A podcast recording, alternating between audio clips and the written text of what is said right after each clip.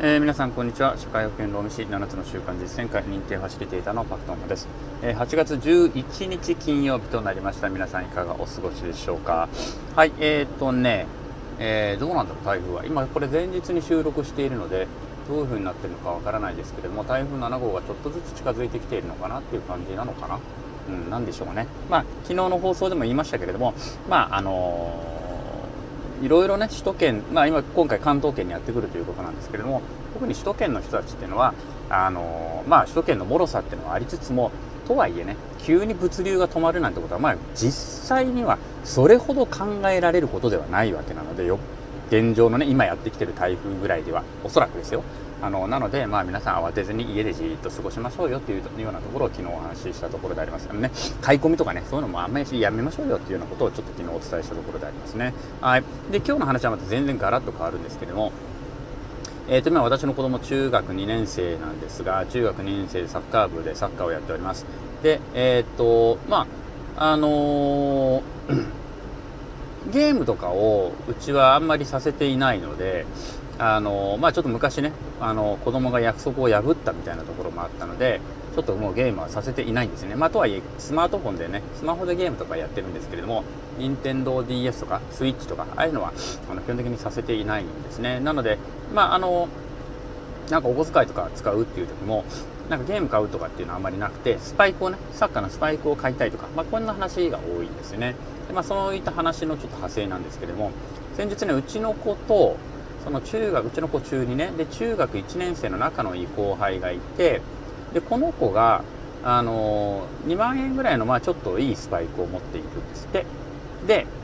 その子がね足がすごく大きいんですって。うちの子中1なんですけども中2のうちの子よりも足が大きいんですって。で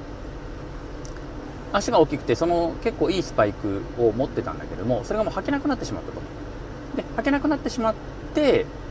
だけどうちの子はまだ履けるっていうようなぐらいのピタッとした大きさらしくてでそれをあのまあ多分小学生ぐらいだったら親同士の話でこれ履けなくなっちゃったんだけどいる？って言ってあげるよとかって話になったりとかするんですけれども、えーとまあ、中学生になってね自分たちのお小遣いでもちょっと持つようになったところでうちの子が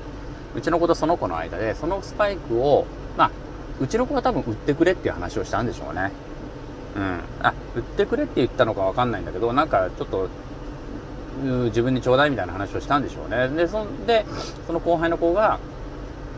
まああの自分実際に履けないから別に譲ってもいいんだけれども、まあ、じゃあちょっとでもお金になればいいかなと思ってあの8000円で売るっていう話になったらしいんですよ。ね。8000円で8000円だっていいよ。でうちの子も少しなんか値切ったらしいんですけどもでもまあなんかやっぱり8000円ってことになってじゃあ8000円で分かったって。でうちの子が8000円で買うって言ったらしいんですよね。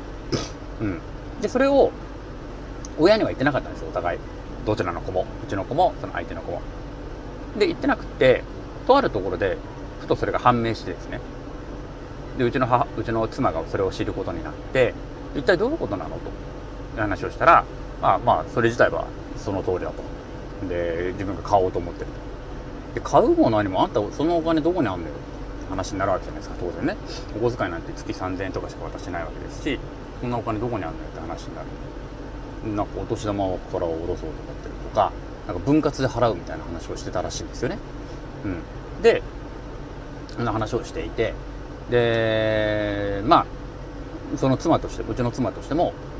中学生が8000円というお金を、まあ、自分たちしかも親の知らないところでそのスパイクをね、まあ、そのそのその子のスパイクもその子自身が買ったわけでは間違いなくないわけですよね。うん多分親御さんに買ってもらったスパイク。それを親の知らないところで中学生が8000円というお金をやり取りしようとしているということ自体がやっぱりそれは良くないんじゃないかということで、まあ、私にも相談があってで私もそれは違うと思ったのででちょっとあの子供と話をして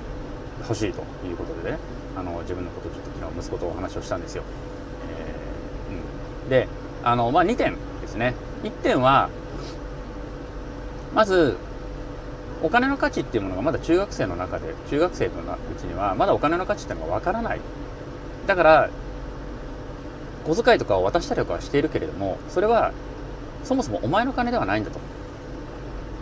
君に使用権を渡してはいるけれどもね、とはいえ学校の帰りにちょっとジュース飲んだりとか 欲しい漫画買ったりとかってのはあるだろうから使用権は渡してるけれども自分のお金ではないんだということ。だから使ったお金は報告しなければいけないし親にね、うん、勝手に使っていいわけではないと。使ったお金はちゃんと報告しなければいけない。で欲しいものがあればそれもちゃんと言って許可を得て買わなければいけない。まあ日常的なちょっとパン買うとかジュース買うとか以外でね。ちゃんとこういうのが欲しいからこれが買っていいかっていうのはちゃんと聞かなきゃいけないんだっていうことをまあ言ったわけです。でもう一個はそれを親に内緒にしてするっていうのもまたそれも良くない。君にはまだ親に報告をする義務があるし親としても君の生活をしっかりと守って立派な大人に育てる義務があるんだと。だこれは嫌かもしれないけれどももう大人になる過程でね中学生ぐらいになってくるとだんだん親に言うのも煩わしくなる気持ちはわかるけれどもでもそれはやっぱりまだ言わなければいけないんだと。その報告義務がある。親も知る義務がある。だっていうことをまあ主には2点言ったんですね。うん。で、まあ本人はやっぱりまあちょっとね、残念、残念って、まあちょっと最初のうちはね、ちょっと納得いかないような顔もしていたんですけれども、まあ、最終的にはまあ今日の朝とかもねちょっと話をして、うん、あの大丈夫か？理解してるか？って話をしたら、うん、まあ大丈夫分かったっていう話をしたので、まあ、一応は理解してくれたのかなまあ、納得はしてないかもしれないけども理解はしてくれたのかなっていう感じではありました。はい、ということでで何をお話ししたいのかというと皆さんの家多くの家はねどういうふうにその辺のお金のことってどうやって教えてるのかなっていうのをちょっとね、あのー、これ多分ね私の親とかもみんな悩んだんだと思うんですよ。子供のお金の使い方がちょっとおかしいとかね。うん。私とかもやっぱりお金って、もう、まあ私1975年生まれなので、まあいわゆる、なんだろう、中流、そう？なんていうの？中産階級だっけ？なんなんていうんだっけ？中流、上流階層、中流、なんていうんだっけ？言い方忘れちゃったな。あの、ね、そういう、あの、まあ、中流の家庭が増えてきた時代じゃないですか。高度経済成長の中でね。そういう中流の家庭が増えてきた中でやっぱりお金っていうのがだんだん子どもたちの中で少しその使い方というか価値観が変わってきてるようなものが溢れてきているような時代にいたので多分私の親とかもおそらく我々の私たちのお金に対する価値観とか使い方っていうのは悩んだと思うんですけれどもまた同じように今ねやっぱりすごく悩んでいるんですね。で多分他の家とかも同じなんだろうなとは思ってるんですけれども皆さんのところでねお金ってどういうふうに教えてるのかなと思って。じゃあ使うのは使うのお金なんか君たちには使っちゃ早いんだと。あとは使うのは早いんだっていうのもまあこれ簡単なんだけれどもとはいえお金は大事なのでお金の使い方とか価値観っていうのはちゃんと教えなきゃいけないじゃないですか、うん、なのですごくね今ねちょっとうんどうしたもんかなと思って考えてるところではあります。昨日お話ししたのは8000円の価値っていうのが多分うちの子はまだあまり分かっていなくてそれは何でかというとお小遣いで毎月3000円もらえます。何もしなくても3000円もらえます。で祖父母に会うと。祖父母に会うとこそこそっとお小遣いをもらってるんですよ。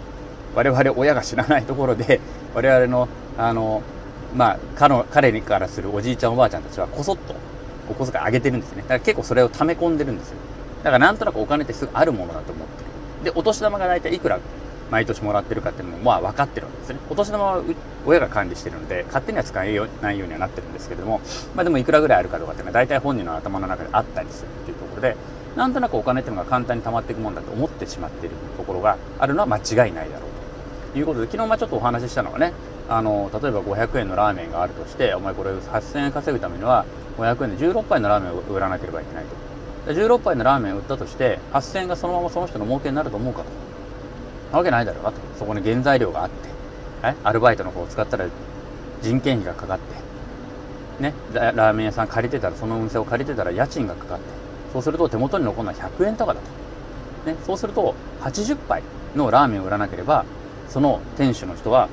8000円を儲けることができないんだぞっていうようなね、この辺の苦労をやっぱりしっかりと知らなければいけないなと思って、まあ昨日はそういうお話もちょっとしたんですけどね、まあ、実際には500円のラーメンで100円ってことは利益率20%だから、ね、あの、多分もっと低いですよね、本来はね。うん。なのでもっと大変な思いをして8000円というのは稼がなければいけないはずなんですけれども、まあ、とにかくそんな話をまずした。この辺をまず1個は理解してもらわなきゃいけないなっていうのと、まああとはね、うん、ね、お金の仕組みっていうのはやっぱりちゃんと覚えなきゃダメですよね。その辺は私はすごく弱かったので、あんまり考えずに私自身も過ごしてきたところがあるので、まあ、その辺の仕組みを覚えさせるためにはどうしたらいいのかなっていうのはちょっと考えてるところではありますね。なんか100円とかから今株とかもできたりするじゃないですか。なんか100円とかで株の運用とかちょっと試しにさせてみようかなとかね。なんかそんなとこもんでそんなそうやってなんかお金の仕組み自体を覚えさ覚えてもらうっていうのも覚えさすっていうのもいいのかなとか考えたりとか、うん、なんかいろいろちょっと考えてるところではありますまあでもなんかそれでまたね楽して儲かるじゃんとかって思われても困るしうん、ということで、あの、あまり結論はないんですけれども、大体はね、同じぐらいの年の、お年頃のお子さんを持ってる方々って同じような悩みを持ってるだろうから、まあ、なんか皆さんね、どういうふうにしてるのかなっていうのをちょっと、あの、聞いてみたくて、お話をしてみたところであります。あと私もね、なんかこういういいアイデアあったよっていうのがあれば、また話していきたいなと思います。はい。ちょっと今日は長くなってしまいましたけども、そんな話でありました。それでは今日はここまでです。さよなら。